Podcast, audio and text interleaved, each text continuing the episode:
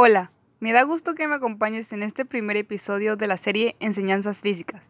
Mi nombre es Sherilyn Yasaida Santiago Sánchez y en este primer episodio platicaremos sobre los circuitos eléctricos. Comenzamos.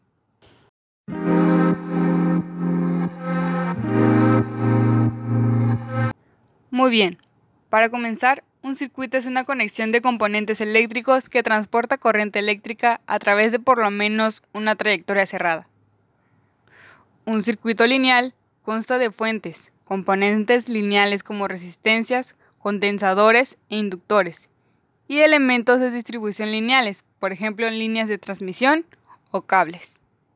Un circuito resistivo es un circuito que contiene solo resistencias, como fuentes de voltaje y corriente. Un circuito que tiene solo componentes electrónicos se le denomina circuito electrónico. Los elementos de un circuito son componente, que es un dispositivo con dos o más terminales en el que puede fluir una carga internamente. Nodo, es el punto de un circuito donde concurren más de dos conectores. Rama, es la porción del circuito comprendida entre dos nodos consecutivos. Malla, es cualquier camino cerrado de un circuito eléctrico. Fuente.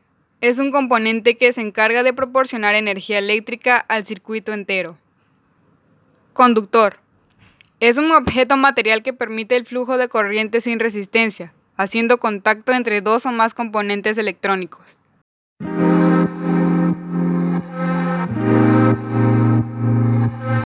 Te agradezco por haberme acompañado en este primer episodio.